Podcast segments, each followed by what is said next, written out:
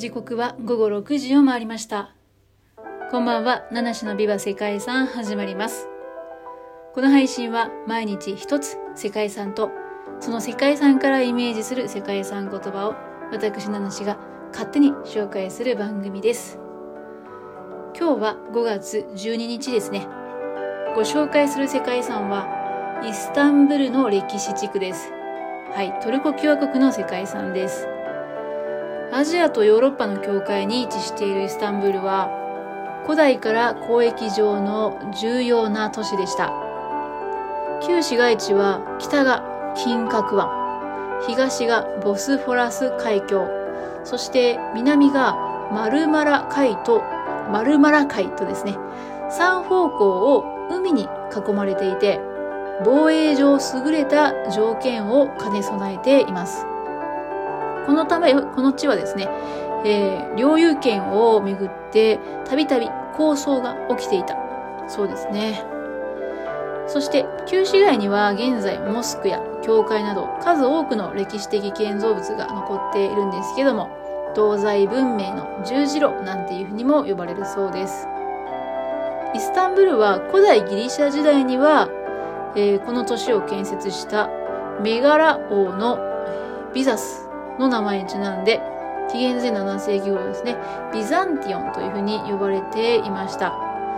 えー、その後、2世紀の末ですね、ローマ帝国がビザンティオンを占領して、330年にコンスタンティヌス帝が都をローマからビザンティオンに移し、都市名をコンスタンティノポリス、またコンスタンティノープルなんていうふうに改名しておりますね。そして、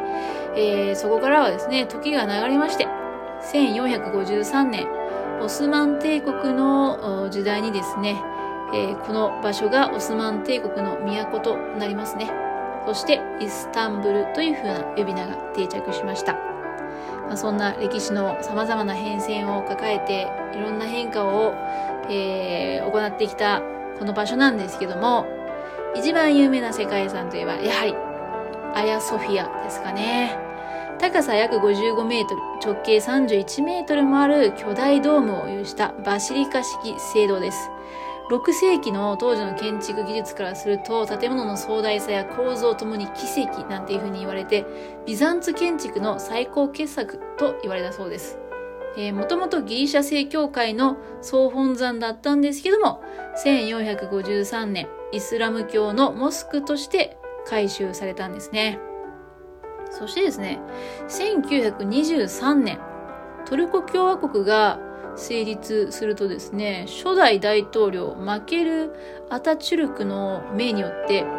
無宗教の博物館になることが発表されたんですね。まあ時代の中でね、えー、モスクになっていたんですけども、まあ、うん、ちょっとそういうのはやめようっていうことだったんでしょうか。はい、だけど、また2020年にはですね、トルコのエルドアン大統領が、いや、アヤソフィアはやっぱりモスクにしようっていうふうに言ったそうです。まあもちろん国民の意向とかもあったのかもしれませんけどもね。その後、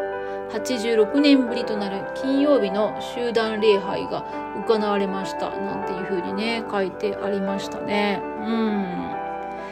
うん、不思議な、不思議な、あれですね。えー、まあ、もう、モスクやめようっていうふうにね、ま、イスラム教のものにするのをやめようって言ったんですよね。えー、やっぱり、またモスクにしようっていうね、まあ、そんな、やり直しみたいなのが行われていたみたいなんですけども、そんなアヤソフィア、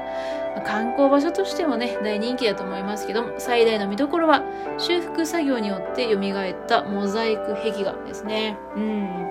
でもこれ、モザイク壁画が、どうなんだろうイスラム教のモスクにあっていいのかなっていう、ふとした疑問が湧いてきたんですけど。